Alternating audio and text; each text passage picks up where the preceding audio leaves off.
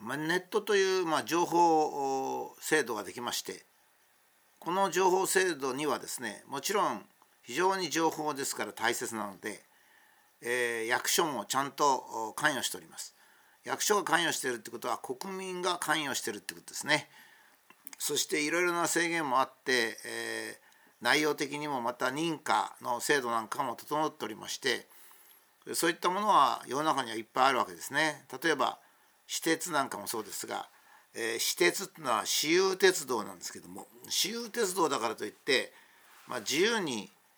運行するってことはできないわけですね。まず人の土地を占有するわけですよ。そこのところに電車を通しまして時には踏切を作って、まあ、自動車の制限を自動車の通行を制限するわけですから これはもう大変ですね。ところがある時に、えー、その私鉄の経営者がですねえー、もう俺はもう女性が嫌いだと女性を乗せてるとなんか痴漢だとかなんとか婦人専用車とか言ってやんなきゃなんないからもう男だけにしようなんつってですね女性の乗車を禁止するというようなことはですねいくら支給はでもできないわけですね。もちろん人種差別もできません。えー、中東から来た人はイスラム教が多いから乗せないとかですねそういうこともできませんね。もちろん信教の自由も保障されれば全てのことが自由でなければ公共性の持ったものっていうのは認められません。それはその私有鉄道のような私鉄のようなですね大規模なものじゃなくても薬局であるとかそれからコンビニエンスストアもまあほぼそうですね食料品であるとかそういうのをみんなですねある規制のもとで成立してるわけですね。まああそれを世の中がの人たちがの代表して役所がいろいろ認可をしたりなんかしてるわけですね。で一番こういう商売で立ちの悪いのはですねえうある程度商売してから制限をつけるっていうのが一番いけないんですね。だから制限をつけるなら最初から制限つけなきゃいけないんですね。というのはどうしてかって言いますと例えばさっきの私有鉄道の例がそうですが、えー、もちろん最初から女性を乗せないというような私有鉄道を作ればですねそれはまあ乗客もすごく少なくなりますし、えー、なかなか経営も難しいでしょうね。えー、それはだからどんな食料品店でもそうで、えー、大規模店舗を作ったと。例えば昔だったら大英とかいろいろありましたね。そういうとこ作ってそれが主婦だけしか入れないと。男は入れない。なんつったらですねやっぱりダメなわけですよ。それで大英なら大英が非常に大きくなってから突如として、えー、性別制限をするとか。こういうのもダメなわけですね。つまり、えー、企業が支給の場合企業が順調に、えー、力を伸ばした後社会に対して何か制約するっていうのはこれはもうやってはいけないことなんですね。それはまあ憲法にもちゃんと書いてありまして憲法に言論の自由だとかそれから肌の色で変えちゃいけないとか男女で制限しちゃいけないとかいうようなことをいろいろもちろん年齢制限もそうですね、60歳以上は乗っちゃいけないとどうもうさんくさいからとか歩くのが遅くて、えー、通行に不便になるからとか理由はいくらでもつけられますけどね、まあ、そういうことはできないわけですよ。だから我々は日本国憲法日本の国の中で営業する人とか行動する人ですね例えばホテルとか JR とか全て憲法に基づいてないといけないとも信じてきました。そんな憲法違反がですね 大っぴらに行われるなんてことは信じられませんでした。でもしもですね、えー、憲法違反が大っぴらに行われるんだったらばそれは例えば今までリベラルとか、えー、言論の自由とかいうのを声高に叫んできた朝日新聞とか毎日新聞とかですねそれは新聞ばかりでありません、えー、文化人、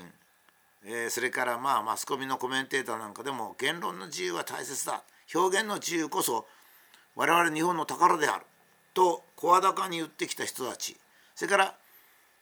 えー、我々が受信料を払って、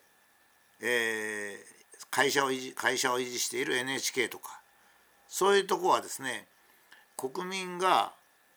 憲法違反で人権が損なわれたらその言論の力を使って大いに頑張るべきだていうか頑張ってくれるに決まっていると思ってましたね。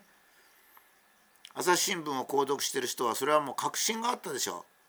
う。えー、日本のどこかで言論の自由が制限されたら朝日新聞が騒いでくれるだろうと取り上げてくれるだろうとだから我々は安心してやるんだだから、まあ、昔だったら日本社会と今だったら立憲民主党とかなるんですかねそういうところは国民の権利制限に対して非常にちゃんと毅然としてやってくれるだろうというふうに確信をしておりました。ところがこのロバタの話のこの公表制限あり1っていうのはですね、えー、言論制限がありありなんですよ。言論制限があるわけですね。それが突然出てきたんですよ。それでその言論制限ありがですねどっからそのどっから出てきたかって言ったら外国企業から出てきたわけですね。まああの YouTube なんかがそうですね、えー、コロナに関する、えー、公表はほとんど許さないとその許さないっていう理由がですね学問的な内容と反していたらという話なんですが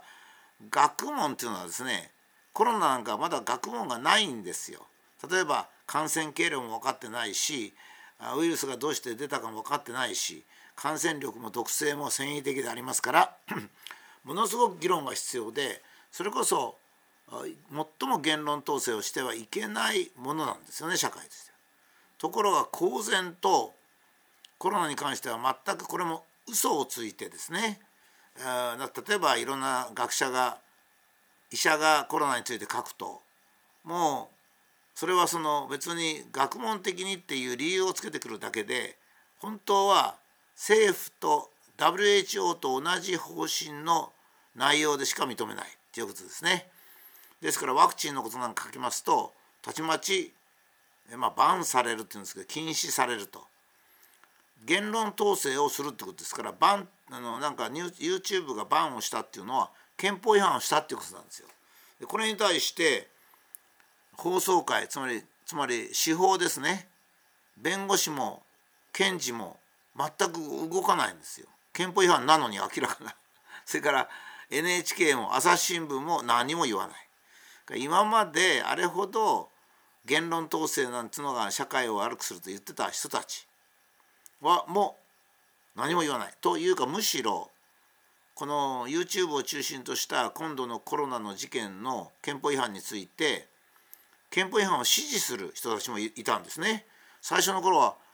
あの武田先生私鉄なんつうのは私立なんだからいいんじゃないですか。YouTube も私立だから。いやいやそ私立だからなんで憲法違反していいってことないんですよ。誰でも憲法違反はいけないんです。例えばまあそれはねいっぱい例があるんですけどお医者さんが突如としてえ60歳以上の人は見ないとか女性は見ないとか許されないんですよ。お医者さん個人でも許されないんですよ。それからタクシーがですね乗車拒否するっていうのもあれも犯罪なんですね。なんでかって言ったら手を挙げたら必ずタクシーは止まらなきゃならないんです。まあ改装中とかそういう特別な場合を表示して騙すことはできますけどその嘘をつくとか犯罪をするっていう人はちょっと別にしましてね。世の中はみんなそうなんですよ。飲食店ですらそうなんです。飲食店でもですね個人でやってる飲食店でもまあとものすごい喧嘩をしたとかそういう人を別にしたらですねそれから危害が被られる可能性が高いなんていう人を別にしたらですねまあ100人のうち1人も拒否できないでしょうね。しかも丁寧に理由を説明してちょっとお腹が減ったんで食事をさせてくださいっていう人をあなたは顔が気に食ら気に食わないから入っちゃダメですなんて言ったらですねこれはもう餓死する可能性を生じますからね。ですからこれも許されません。つまりこの世の中っていうのは許されるのは憲法が許してる範囲で営業しても個人でやっても許されるんですね。例えば私みたいな職業で大学の先生の場合ですね、えー、講義を聞きに来た学生がまあなかなかこれ難しいんですがちょっと顔が気に入らないとか勉強しないっていうんじゃ追い出せません。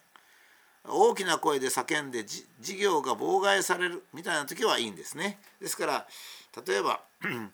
えー、病院に入ったけど病院に受けに来たけども患者が暴れるっていう時は警察に電話してお医者さんが警察に頼んでその患者さんを、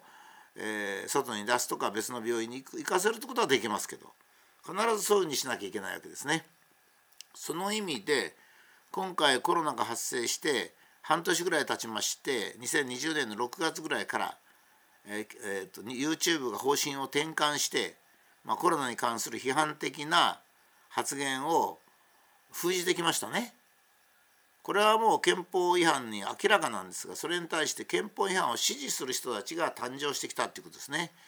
一つはテレビなんかによってコロナに対して極めて高い恐怖心を持ってる人たち。この恐怖心を持ってる人たちは本当は YouTube が自由の方が良かったんですがまあそれに気が付かなかった。それから、え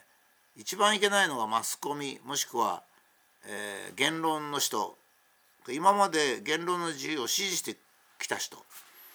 それから法律関係者まあこれはもう本当に重罪ですね本当は検察庁が憲法違反あの幇助憲法違反幇助罪で、まあ、逮捕もできるような間違いではなかったかと思います。えー、ここはですね私のブログが損した得するとかいうことを一切考えず日本のために、えー、言論統制は、えー、許さないという立場でですね断固頑張りたいと思っております。かつて左翼だった人社会党の支持者だった人言論の自由が大切だと人生で一回でも口に出した人は是非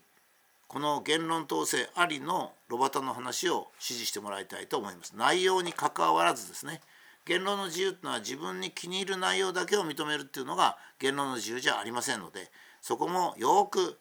頑張ってもらいたいと私は思いますね。